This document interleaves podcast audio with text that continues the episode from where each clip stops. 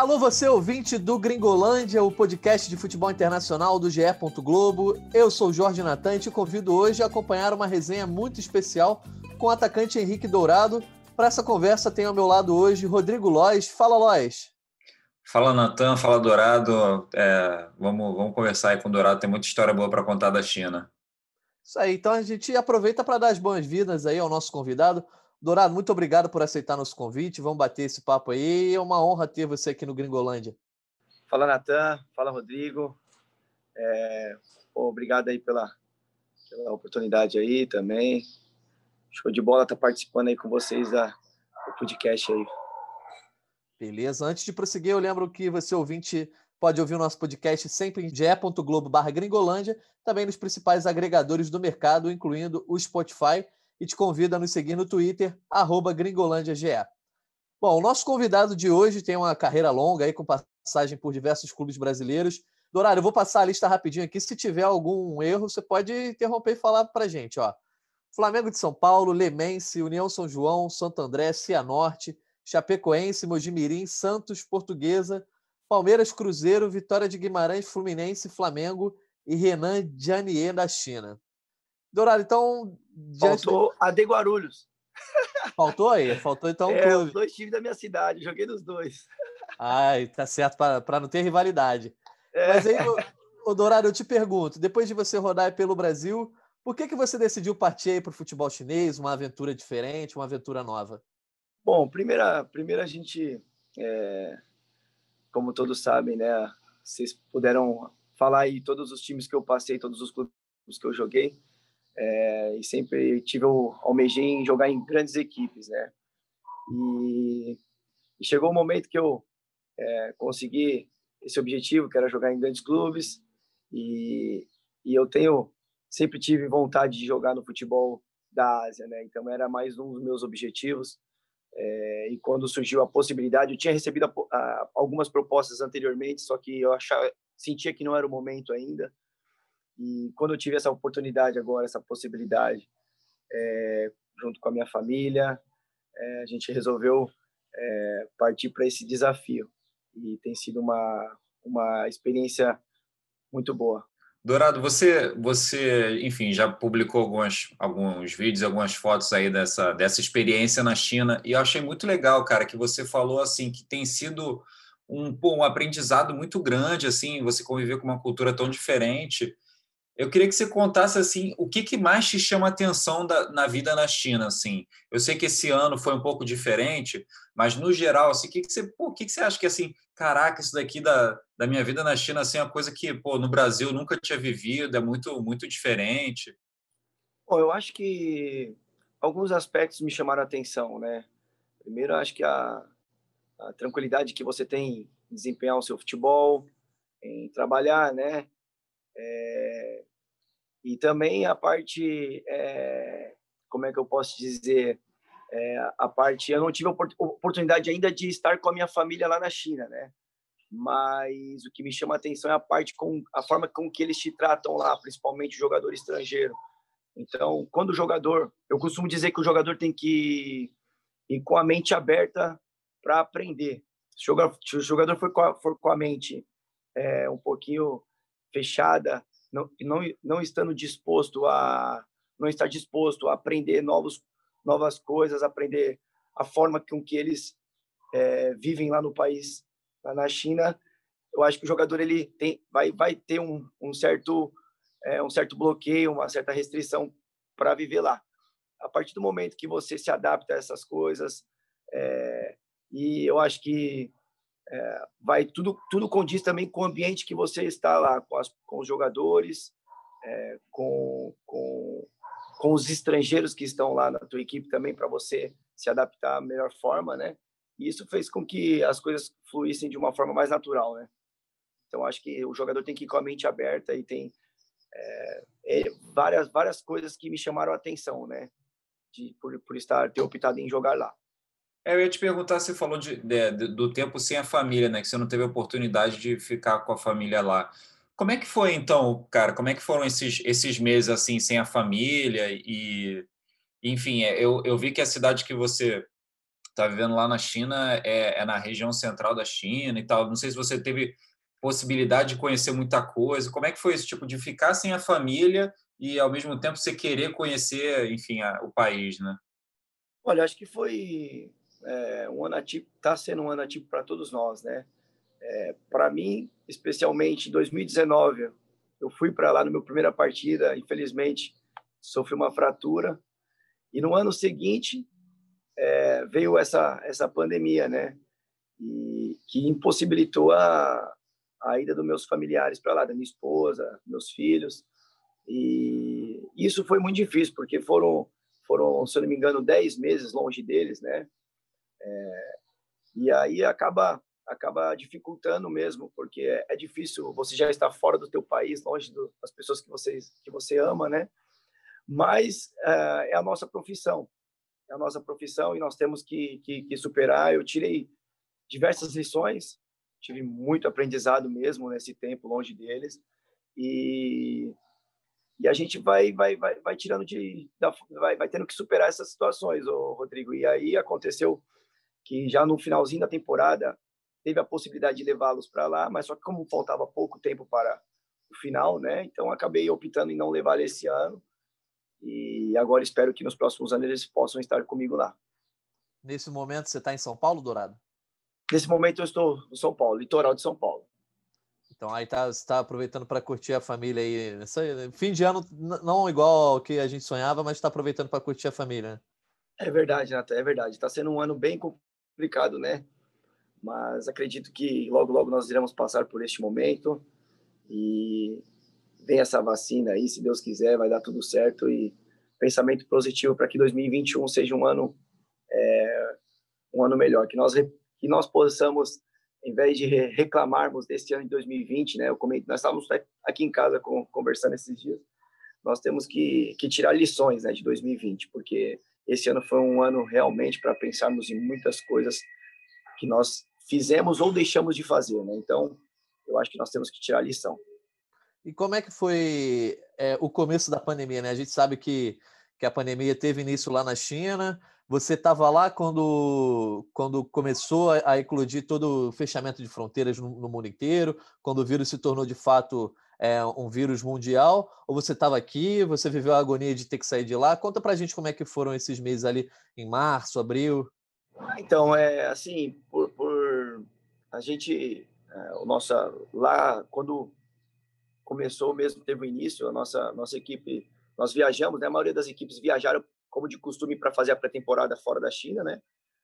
É, e nós fomos para a Tailândia e, e depois que deu é, o surto todo, né, da, da, do vírus e tal, enfim, é, e nós tomamos todos os cuidados lá, né? A nossa equipe depois é, retornamos para a China e fizemos a, cumprimos a quarentena é, como toda todo o povo de lá também cumpriu a quarentena na, logo quando teve essa é, a, a, começou a pandemia e o clube tomou todos os cuidados. A gente nós viemos para a Tailândia porque a China iria fechar as fronteiras, né?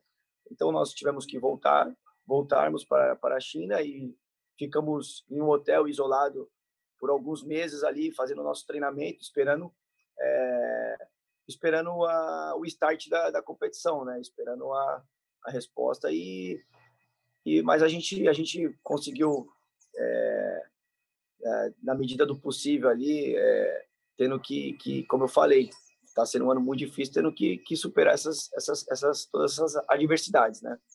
E como é que foi assim, sem família e ainda tendo um tempo de concentração muito mais longo do que o normal? É, muita série. Qual foi a série que você mais assistiu aí, o filme? Olha, olha, foi, foi, vou te falar que teve tempo para tudo. Teve tempo para assistir filme, para ler livro, para cortar cabelo sozinho, que eu cortei meu cabelo sozinho, cortava meu cabelo, até tanto que agora tá essa primeira vez que eu faço essa loucura aí, que primeira e última também já. para quem está só ouvindo, o Dourado tá dando entrevista para gente aqui com a barba e o cabelo descoloridos.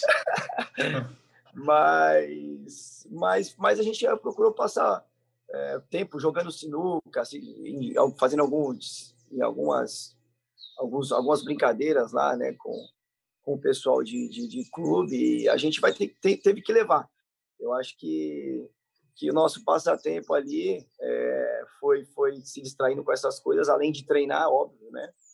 Mas mas a gente apesar das loucuras aí de cortar cabelo e fazer todas essa, essas loucuras sozinho, trancado dentro de um quarto, a gente a gente teve que tirar de letra. O Dourado, você chegou até a ficar a fazer um vídeo jogando truco sozinho, né? Cara, foi, foi truco, aquela quando saiu aquele aquele negócio do papel higiênico da bicicleta lá também fiz também. Era, era tudo. E o truco, e o truco pelo menos foi bom porque eu não perdia, né? Aí, aí era bom. Jogando truque sozinho, como é que vai mesmo blefando, você tava, você tava bem ali. Tem, eu ia te perguntar, é, tem, no, tem, no, tem no seu time tem dois brasileiros, né? O, o Exato. Isso, o Ivo e o Ivo e Caranga. Isso, e o Caranga. Pô, não dava, pra, não dava também para trocar ideia com eles, não? Era bem quarentena mesmo, né? Cada um no seu canto. A gente se virava, né? Às vezes era, era um batendo, esmurrando a parede do outro, é, e aí fica, o outro respondia batendo na parede. Aí quando queria, né, ligava, ligava por vídeo, e assim nós fomos levando. Aí depois que acabou a quarentena também, é, a gente a gente já podia conviver lá e mas nessa quarentena foi foi foi tem muita tem muita coisa que aconteceu nesse, nesses nesses dias aí. Aproveitando o, gancho do Natal, só para te perguntar, por que, que você resolveu descolorir o cabelo, cara? Alguém que falou para você brincar ou cara, você quis mesmo? Cara, o pior é que foi assim, né? Olha, toda, todo final de ano a rapaziada aqui no Brasil, todos todos os uma, uma maioria dos atletas, né? Vamos dizer que, que tem, que tem por, por costume fazer isso, né? E eu nunca quis, nunca senti vontade, porque eu falava, meu, não é, não é minha, não é minha, não é minha vibe, né? Não é, não é do meu estilo. Aí, esse ano, já tô, eu já cheguei ao Brasil dia 12 de, de novembro, né? Já passou um mês, quase dois meses, já estamos indo para dois meses já de, de, aqui no Brasil de férias. E, e aí, entre conversa daqui, conversa dali, ah, vamos pintar o cabelo? Eu falei, ah, vamos. Aí minha esposa comprou uma tinta, minha esposa foi, meteu a tinta. O meu ainda deu, tá para dar disfarçado. Agora, do amigo meu começou a cair tudo.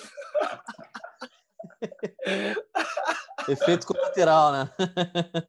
Rapaz, ainda bem que ele foi a cobaia, ele foi primeiro, aí deu dele começou a cair, eu falei, vamos diminuir o produto. A minha, a minha cabeça queimou um pouco, não vou mentir para vocês não, tá? A minha cabeça queimou, fui fazendo a barba também, queimou o rosto, é. mas, mas faz parte. Aí foi, foi mesmo a primeira vez que eu fiz isso daí, meu, a galera, eu falei, até minha mãe tá falando que eu tô feio.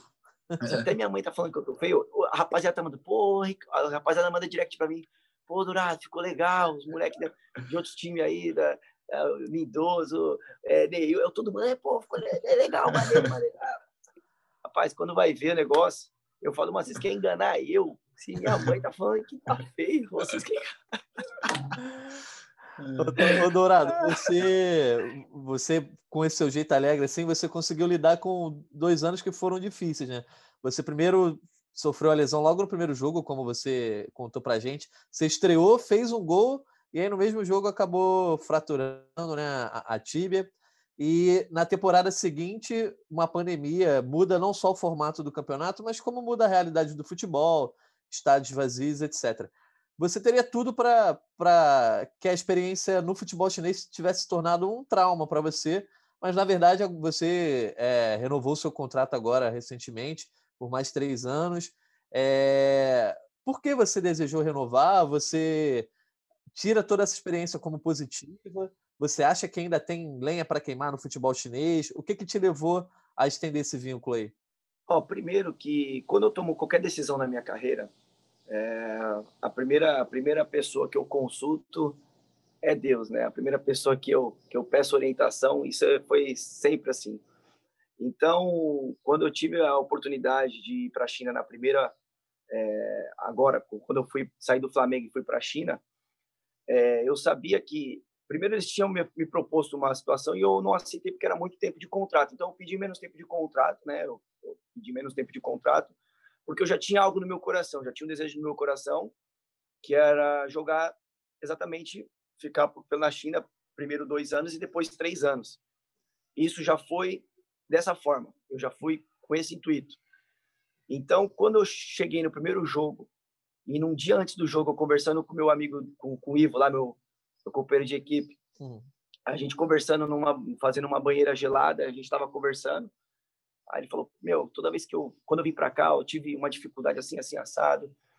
E na minha vida nada veio fácil. Essa que foi, essa que é a grande verdade. E aí no primeiro jogo eu estreio, faço o gol e quebra a perna. Ah, naquele momento, as pessoas que me perguntam, naquele momento, se eu falar para você que eu não fiquei chateado, não fiquei, não, não fiquei triste, não questionei, questionei.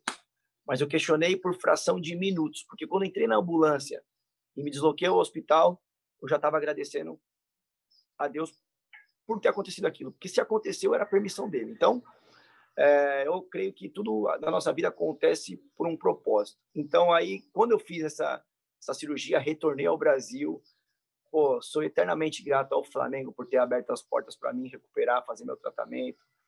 É, depois apareceu a possibilidade de do clube falou, oh, a gente vai te emprestar para você fazer sua recuperação 100%. Não queremos colocar é, uma pressão, um retorno antecipado. Então, a gente, nós vamos te emprestar. Aí me emprestaram, quando surgiu essa possibilidade, eu fui para o Flamengo. Eu acho que o maior, é, todo, é como eu falei, né, para resumir, Aí depois fui, fui para o Palmeiras, que é onde eu terminei meu tratamento, minha fase de recuperação e me, meu ritmo de, de, de, de treino, de jogo, enfim. Isso fez com que eu não, não desanimasse. Aí quando eu retornei à China, após é, veio essa pandemia, e, quando chegou agora, na, perto do final da temporada, me chamaram para renovar, né? E isso foi, é, é, foi, eu acredito que foi tudo no tempo certo é, talvez de repente não houvesse essa pandemia, é, as coisas não aconteceriam, da, enfim, são diversas coisas que a gente acaba que é, acaba que coisas que fogem do nosso controle, mas que lá na frente nós vamos entender o porquê daquilo. Então era uma era, era o que eu já tinha no meu coração de ficar mais três anos lá, né? Se eu vou com se vai ser os três anos, eu já não sei porque não cabe a mim, né? O futuro a gente sabe que não não cabe a mim mais é, o que me fez também foi a minha família que não conheceu lá ainda. É, eu quero levá-los eles para lá, quero mostrar a cultura de lá. Meu filho toda vez me perguntava, papai, eu quero morar na China, na sua casa. Ó, já estava assim, já, porque dez meses longe, eu tenho a minha casa lá e ele tem a casa. para você ver, para vocês verem como é que, é que foi difícil, né? Então, é, agora é, eu acho que é isso. Eu acho que agora temos que, é, naquilo que, que a gente tiver, procurar dar o nosso melhor e deixar sempre as portas abertas. Eu costumo dizer isso. A gente tem que sempre dar o nosso melhor, independente do que das circunstâncias, é buscar sempre dar o nosso melhor e conseguir esse ano que foi um ano muito difícil ter feito uma é, vamos dizer uma estreia no campeonato, né? Porque no, no, outro joguei apenas 41 minutos, 42 minutos e ter feito um ano é, um ano razoavelmente bom, né? Que acredito que ainda posso melhorar mesmo com uma, uma média a cada dois jogos, um gol, acredito que eu posso melhorar para os próximos anos ainda assim. É, Dourado, você é interessante isso que eu estava pensando em perguntar sobre isso, né? A gente entrar um pouquinho no seu desempenho. Você teve 17 jogos esse ano e fez oito gols. O, o seu time, ele, o Renan, ele, enfim, ele não fez uma boa temporada em termos de resultado, né? Acho que a gente pode falar isso. É, em 20 jogos, acabou é, tendo 11 derrotas, assim, não foi um desempenho muito bom no campeonato chinês e na, na Copa da China, que caiu cedo. É, eu queria que você falasse mais um pouco do seu desempenho. Assim, ah, você achou que a lesão, a grave lesão que você sofreu antes, isso ficou na sua cabeça muito tempo ou não? Se isso não influenciou no seu jogo? E o que, que você acha que o time é, se dá para o time melhorar para o próximo ano? Assim, queria que você falasse do seu desempenho e do, do time. A lesão, quanto à lesão, respondendo a primeira primeira pergunta. Quanto à lesão, não influenciou, não, porque quando eu já estava aqui no Brasil no ano passado, já não tinha receio algum, pelo contrário, minha perna direita ficou mais forte que a esquerda, né? Agora pode tomar pancada doidada na perna direita, que, uhum. com, a, com ferro na canela, não tem. Agora ficou mais, mais, mais difícil sentir dor, né? Mas é, isso daí não, não afetou, não.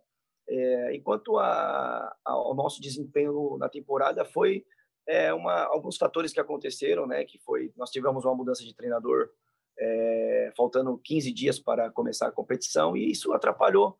Nós já tínhamos um, um esquema, né? Já tínhamos um padrão de jogo. Isso atrapalhou sim um pouquinho, um pouco, vamos dizer, do nosso desempenho. É, e depois, é, chegou uma, uma, uma, nova, uma nova comissão técnica, que foi aí que nós é, engatamos aí uma sequência de cinco vitórias e um empate, e uma comissão técnica espanhola que chegou fazendo um excelente trabalho lá, e agora, é, como eu falei, agora mantendo é, essa, esse, esse volume, essa, essa, esse padrão que nós já adquirimos nesse ano, nesse, nessa reta final, ainda terminamos, acho que em nono, é, acho não, terminamos em nono campeonato, acho não, né? Eu ia falar, terminamos em nono campeonato, né?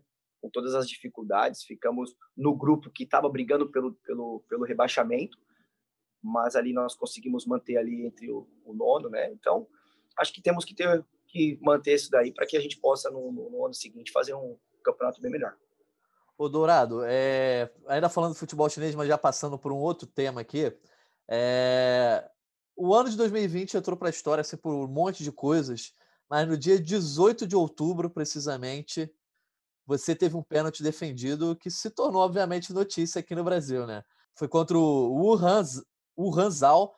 Você perdeu o pênalti, o goleiro pegou, mas você fez o gol no rebote. O Renan ainda venceu o jogo. E aí eu quero conversar contigo duas coisas. Primeiro, foi de fato o primeiro pênalti da sua carreira que um goleiro defendeu, que é o, único pênalti perdido na teoria, você mandou para fora ou na trave, né? Quero que você confirme isso para a gente. E segundo, o que, que aconteceu ali? Você escorregou, o goleiro foi bem? Qual foi exatamente a situação? Olha, Natan, é, realmente foi, é, aconteceu esse fato na, na China, é, o que todo mundo já, já estava na expectativa, né? Pô, quando o Dourado vai perder um pênalti, enfim aconteceu. E foi logo e foi no jogo que definia nosso se nós permaneceríamos na primeira divisão, né? E mas aí tive a felicidade da bola ter voltado, eu ter concluído em gol, né? E enfim, eu, não é tirando, eh, foi um goleiro, um goleiro da, seleção chinesa, né, que, que, que pegou o pênalti. Não quero tirar os méritos dele de forma alguma, mas quando eu falo em algumas entrevistas, falei em algumas entrevistas que essa forma que eu bato tem que ter treinamento. Então, é, eu havia, nós havíamos parado por, se não me engano, um mês para fazermos a nossa, para voltar, voltamos para nossa cidade, paramos por um mês e fizemos, começamos a fazer só treinamentos. E eu, é, mesmo na idade, já com toda a experiência que a gente adquiriu dentro do futebol, eu reduzi a minha carga de treinamento de pênalti e isso foi reflexo dentro de campo. Acho que isso serviu de aprendizado para mim, porque eu tinha por costume de bater de 15 a 20 cobranças por, por, por, por a cada. Vamos supor que o jogo era de, de, Nós jogamos de segunda e quarta, né? Aí antes do jogo, como eu costumava. Um dia antes do jogo, eu costumava bater de 15 a 20 cobranças de, por pênalti, de, de pênalti. E eu reduzi muito, reduzi para 3, 4, entende? Isso foi uma falha minha.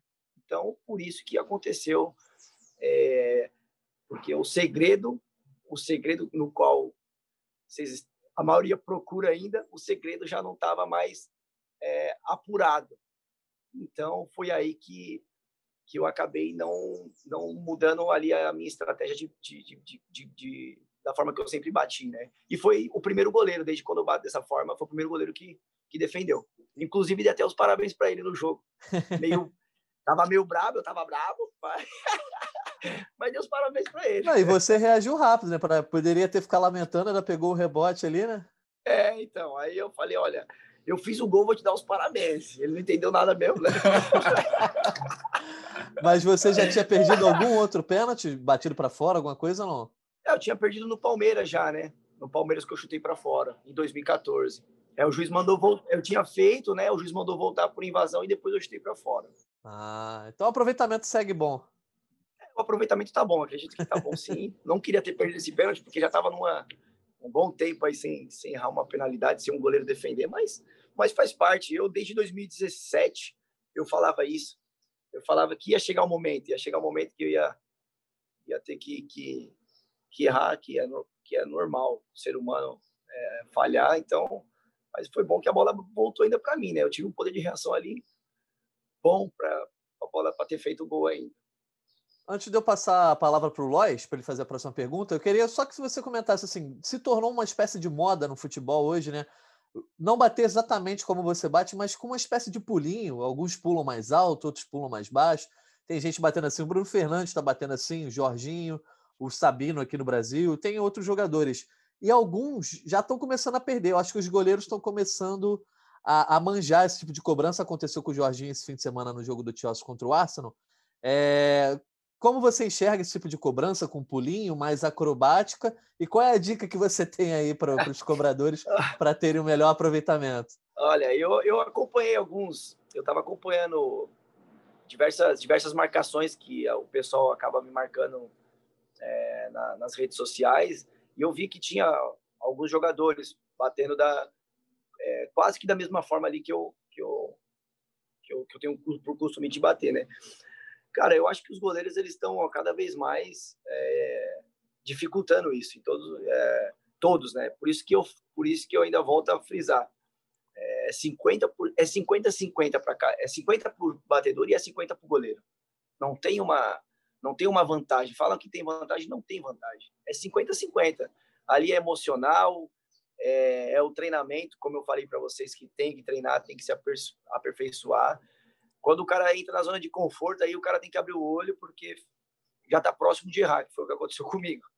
Não é que eu entrei na zona de conforto, e sim porque eu deixei de treinar.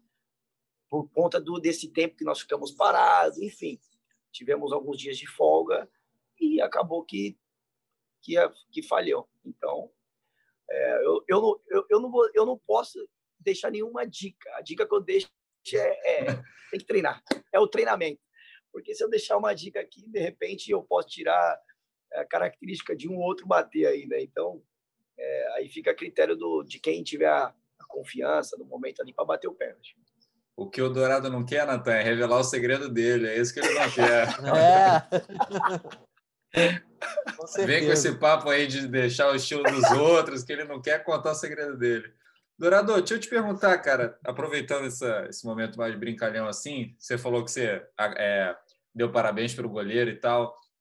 E a gente, enfim, dando uma vasculhada nas suas redes sociais, você é um cara muito divertido, assim, muito brincalhão, até com a mãe, você já fez uma, uma brincadeira lá com a garrafa d'água, é, com a sua própria mãe, achei pô, muito divertido, cara. É, queria te perguntar, como é que é, é, você, como é que tem sido essa relação com os chineses? Assim, imagino que a língua ainda seja uma, uma dificuldade. Assim, como é que é você de repente brincar com os caras do time que não são brasileiros e, e, e numa, com essa dificuldade da língua, assim? Cara, é bom demais. É bom, é bom demais. É, é cara, é, eu, eu, eu por costume já tenho essa. Eu já sou, eu gosto de trollagem, eu gosto de, de, de, de zoar mesmo as pessoas. É, inclusive, ontem zoei minha sogra, zoei minha mãe aqui também, numa, numa brincadeira que eu inventei aqui ontem. Cara, então lá a gente acaba a gente acaba tendo que se virar na mímica. Até um pouquinho do inglês eu comecei a arranhar, mas passando muita vergonha. Os brasileiros que o digam, os brasileiros que estavam lá no mesmo hotel que o digam. Porque eu quebro muito. Então, é, e, na, e, na, forma de brincar, cara, eu, só, só na, na, no teu, no, no, nos olhar ali, na, nas brincadeiras de mímica e tal. Daqui a pouco os chineses estão falando uma palavra ou outra, né? É, que a gente às vezes fala alguma coisa, tipo, fala bastante coisa eles, é, entre a gente, né? Entre os brasileiros, então eles acabam pegando uma, uma palavra e fala. E aí a gente acaba zoando, brincando. Nas brincadeiras é, que, que é de, de, de, de rotina mesmo nossa que a gente faz com os brasileiros, a gente tenta fazer com eles. Mas aí acaba que tendo que se virar mesmo no, no, no inglês lá. Eu não sabia falar nada. Eu não sabia falar nada, Rodrigo. Nada, nada. Voltei para cá falando 10 centavos, mas tá bom. Ah, de 10 em 10, né? De 10 em 10 dá para fazer alguma coisa. Conta, conta, uma, conta uma história engraçada aí, cara, com o grupo. Conta uma história engraçada. Vê se você lembra. Ah, cara. Ah, acho que teve, assim, ah, tem, tem. Tem de quando eu cheguei, né? Quando eu cheguei lá na apresentação minha lá no clube. Que. eu cheguei no horário de almoço, aí os jogadores estavam todos se servindo, né, no refeitório. E estavam os caras tudo andando para lá e para cá, e eu, por costume, fui cumprimentando um por um, né, pá, cumprimentando. Daqui a pouco eu cumprimentei um cara uma vez, daqui a pouco eu cumprimentei o mesmo cara duas vezes. Daqui a pouco, quando eu cheguei, eu peguei na mão do cara três vezes, na terceira vez ele fez assim: bro, three, three, three times. Peguei e completei o cara três vezes, cara, era o mesmo cara. Ai, cara. Ah, caramba, mano, eu completei o cara três vezes, mano. Muito Rapaz, bom, aí cara. sei que, eu sei que depois, assim, você vai. é, o pessoal acaba. Quando ele, eles ganham, você conquista a, a confiança deles, eles acabam depois brincando também. E assim vai. É, e é, uma, é, uma, é, uma, é um aprendizado é, muito bacana. Eu sei que. é, ah, tem diversas, tem diversas, é, diversas histórias aí para contar, mas essa foi a que, que mais que, que, eu, que eu mais contei quando eu voltei, né? Que eu completei o mesmo cara três vezes. Eu falei, cara, depois você acaba, depois você já sabe quem é quem. Isso é, por isso que eu falo, é tudo com o tempo. Com o tempo, Sim. você já sabe quem é quem, e assim vai, vai, vai indo embora. Mas já teve perrengue assim no shopping, no restaurante, alguma coisa? Você pediu um prato achando que era alguma coisa, veio outra. Ah, teve, isso era, ah, teve, teve, teve. Isso, daí é, é- no começo era, era praxe, mas o que, que eu fazia? Eu olhava o- o- tudo que era bife, eu pedia bife. Eu via lá uma carne, bife. eu pedia bife, bife, bife, bife. Aí, mas tem muito, tem, tem muita história. Mas eu também sou um cara assim, ó. Eu sou um cara que eu, é, eu gosto muito de, de, de, de- experimentar, né? As, as, as coisas assim e tal, né? Então, o que vinha eu tava, eu tava comendo, não tava nem me preocupava. Não. É uma coisa ou outra que eu não, que eu não, não me adaptei lá. O que que você não se adaptou e o que que mais te impressionou? Tipo assim, ah, tecnologia de alguma coisa, uma coisa que você nunca viu nem, nem parecido no Brasil. Ah, eu, eu assim, é uma coisa que, que, que tem lá, né?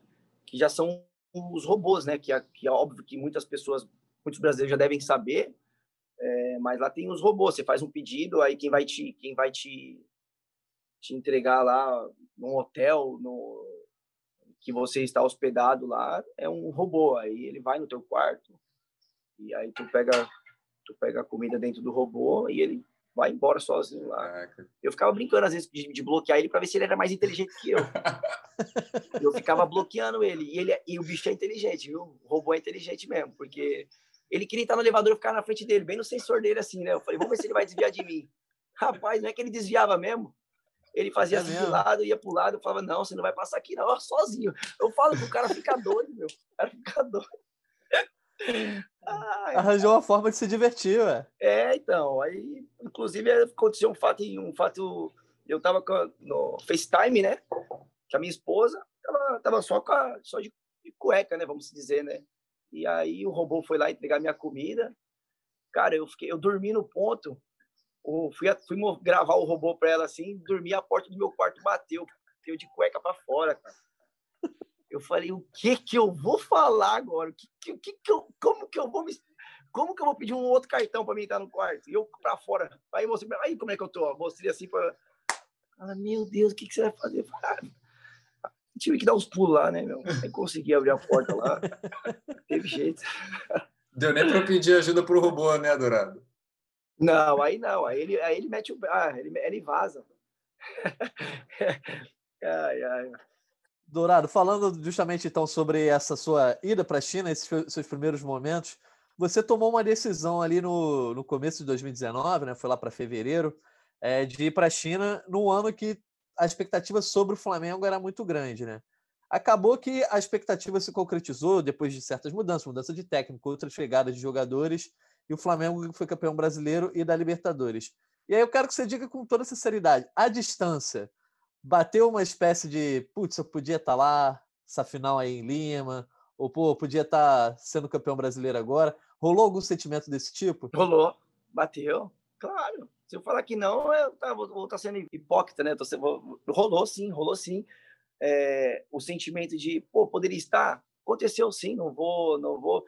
Mas é como eu falei agora atrás, a minha vida não é direcionada por, por homens, né? Como eu costumo dizer. Então, é, eu entendi que era o momento para mim para mim sair e, e fui e fui tô, estou sendo feliz entendeu e de mesmo de longe tinha que acordar ficava acordando madrugada né para acompanhar o Flamengo e torcendo para meus companheiros de lá porque é, eu eu sei o quanto que, que eles estavam merecendo né que merecia por, por um título de tamanha expressão né e eu fiquei muito contente é, de, de verdade mesmo do Flamengo ter conquistado o que conquistou, né? Por tudo que o Flamengo plantou, né? Desde de um, dos cinco, seis anos é, esperando por este momento, né? Então, é, toda a reestruturação que foi feita no clube, é, os investimentos, enfim. Então, merecia aí. É, Natan, é, rolou, mas de uma forma assim, totalmente, vamos dizer, é, confortável por estar também realizando um sonho também que era de, de não só financeiramente, porque financeiramente para nós é bom, não vamos falar que não é bom, é bom, é, mas também de realizar, também de estar jogando no futebol, que era de umas de umas vontade que eu tinha é, de estar tá, de tá indo realizar esse, esse desejo e conseguir. Naquele momento que você aceitou a proposta da China, você você sentiu que tinha é, é, cumprido assim seu papel no Flamengo? Porque bem ou mal você passou uma temporada inteira sendo ali um, um homem gol do time que tem a maior torcida do país. E bem ou mal isso você acha que ainda te traz frutos até hoje? Como seguidores nas redes sociais, carinho dos fãs, até hoje você sente isso? Sinto, até hoje. Até hoje. Eu costumo dizer que é, foi, dali foi um. É, eu deixei, além de muitos amigos ali, né? É, até hoje, o pessoal me para na rua. Ah, volta Flamengo, pô, você, é isso do Flamengo. E como você falou, é, e eu, eu me senti um cara realizado por ter jogado no Flamengo já, entende? É, tive um ano de 2018 que foi, é, em números, não foi o que eu almejava, mas ainda fui o artilheiro da, da equipe naquele ano. Se eu falar que não, é, o que faltou mesmo, que eu já tinha dado uma entrevista em 2019, se me fala a memória, eu falei que faltou realmente para ficar marcado um título, né?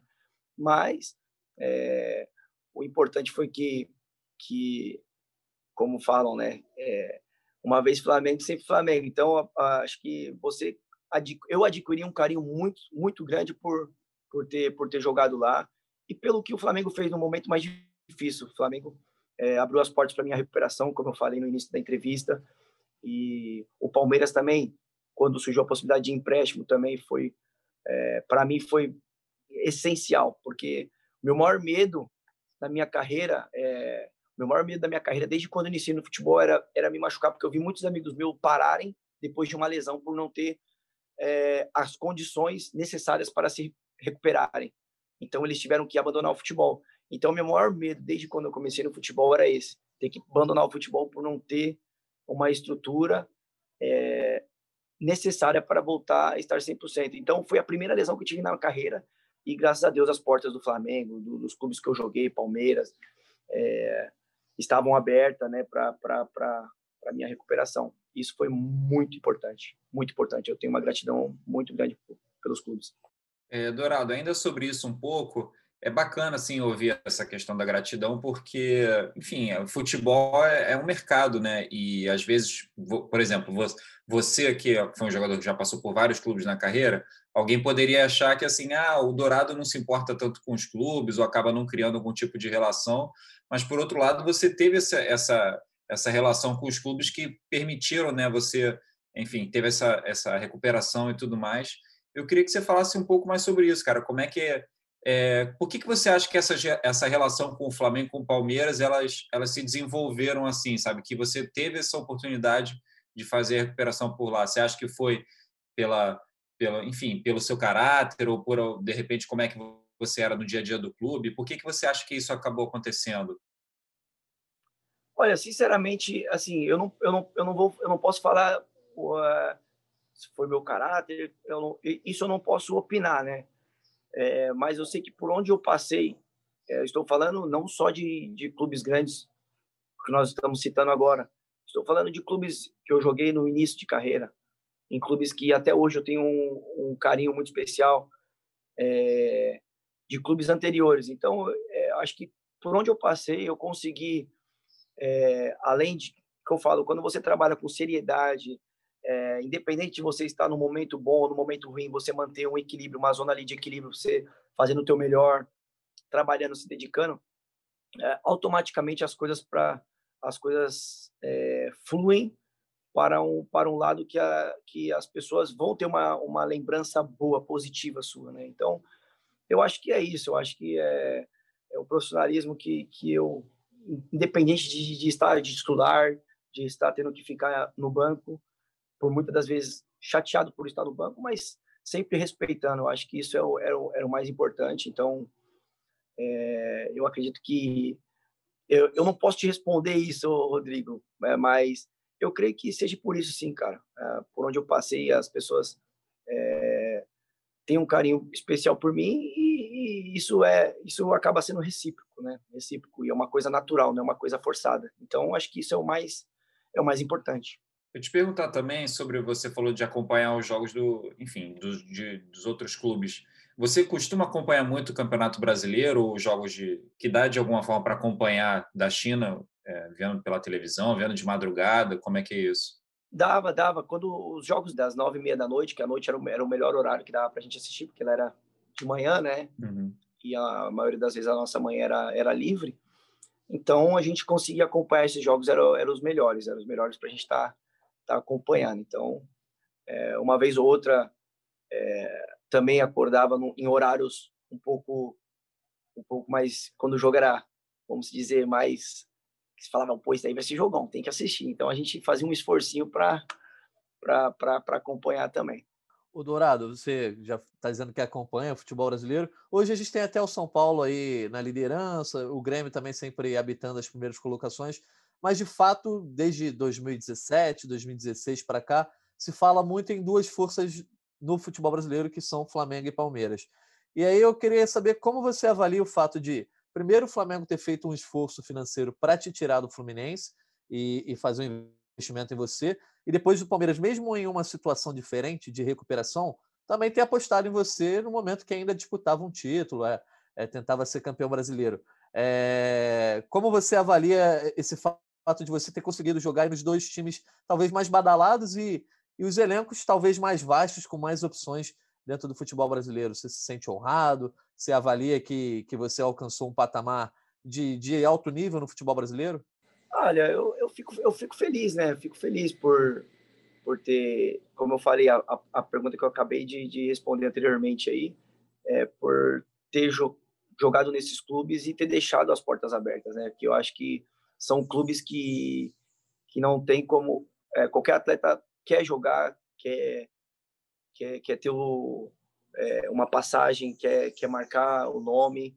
É, e, enfim, eu acho que, eu acho que isso tudo é o, é o, é o eu volto a frisar, é a oportunidade que, que Deus me, me, me deu para estar tá retornando ao Palmeiras. Acho que foi, é, para mim, foi muito importante é, estar perto dos meus familiares também, né? Porque como eu sou de São Paulo, é, e surgiu a possibilidade do, de vir por empréstimo, eu acredito que tanto Flamengo quanto Palmeiras eles é, se reestruturaram, né? Se você for no CT do Flamengo, no CT do Palmeiras, você vê que estão coisa absurda, né? De, de, de, de estrutura.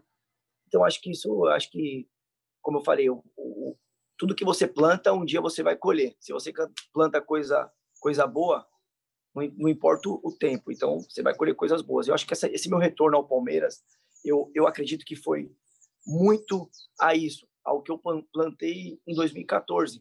Por mais que o Palmeiras passou num, num momento muito difícil, ali nós quase quase fomos rebaixados, né? E eu acho que, mas ali ficou alguma sementinha. Então essa semente, ela foi em 2019, no momento que eu também mais precisei, o Palmeiras abriu as portas para mim. E se você deixou as portas abertas, a gente pode ver. Eu sei que você renovou o contrato agora em outubro, né? Mas a gente pode ver você voltar aí nos próximos anos, talvez no fim do seu contrato. É um desejo seu jogar ainda no futebol brasileiro antes de encerrar a carreira? Olha, eu acho que ainda está muito, Nathan, está muito, tá, tem, tem muito tempo ainda para se pensar, né? Acho que é, eu acho que é um passo, um passo de cada vez. A, eu, eu tive algumas propostas para retornar ao Brasil no meio da, no meio do ano passado. É, aliás, no meio desse ano, né? No meio desse ano eu tive algumas propostas, mas eu não queria eu não, eu estava com a mente realmente focada em permanecer lá, continuar no meu focado no meu trabalho, porque eu sabia que meu contrato estava se acabando, precisava é, do meu rendimento estar bem, né, para mim poder ajudar a permanência do clube também, a primeira divisão e e conseguir isso junto com meus companheiros lá. Então foi foi muito importante. Eu acho que está muito longe ainda para nós falarmos ainda em, em, em, volta, né? Mas a gente nunca nunca sabe, a gente nunca sabe do, do amanhã, né? Então é, continuar com esse pensamento dessa é, a idade vai chegando, né? A gente vai, vai amadurecendo, vai, mas a gente já já já está pensando agora só mesmo agora mesmo.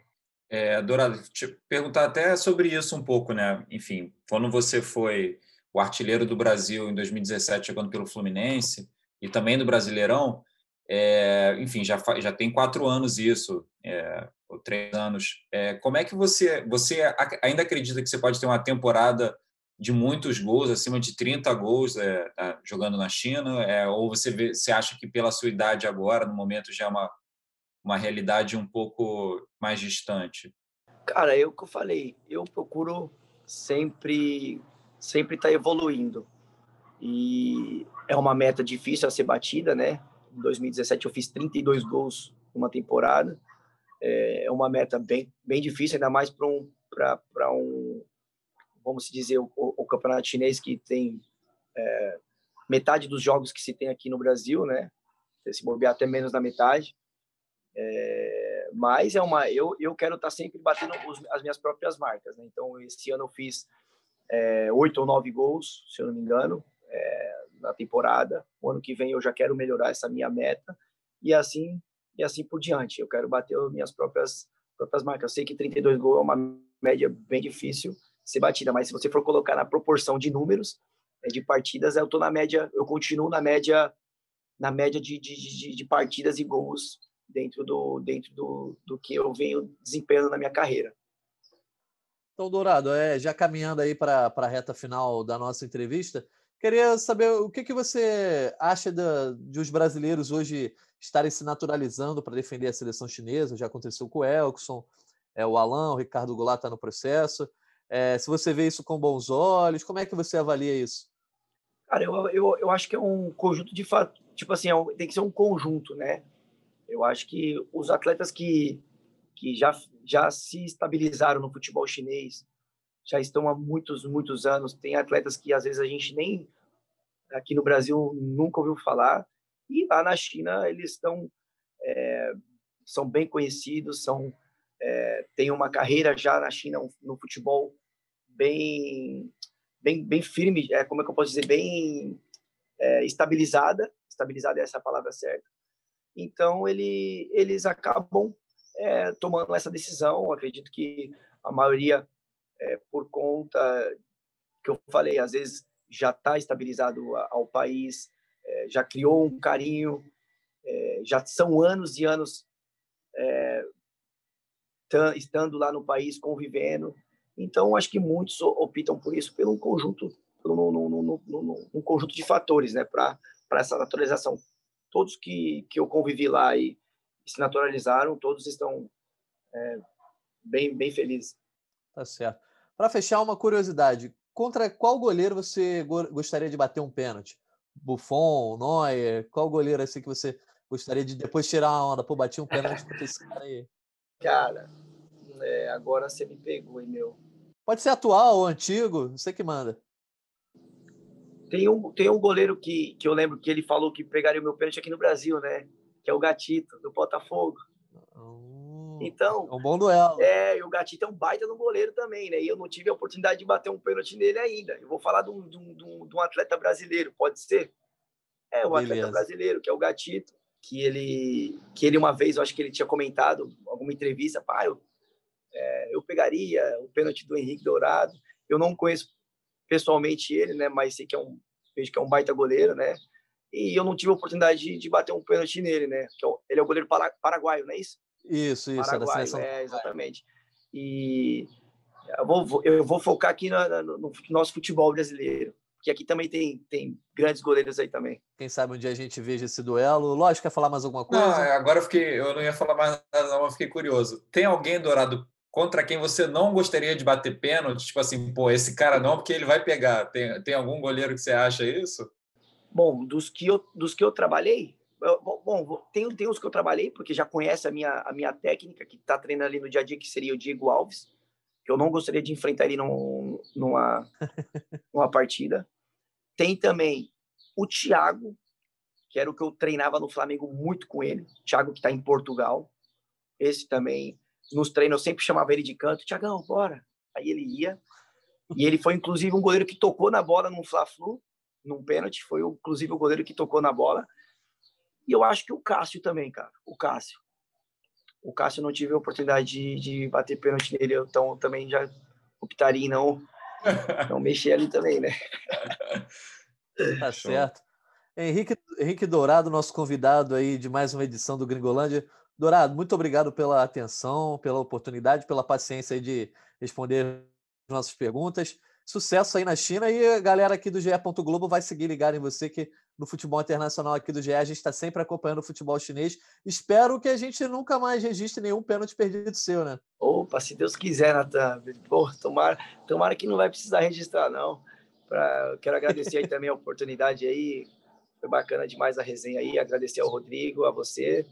E, e muito obrigado aí, tá bom? Precisar aí, estamos aí, estamos das ordens. Beleza, Dourado. Obrigado a você também que nos escutou até aqui. Esse podcast tem edição de Bárbara Mendonça, coordenação de Rafa Timóteo e André Amaral. Um abraço e até a próxima.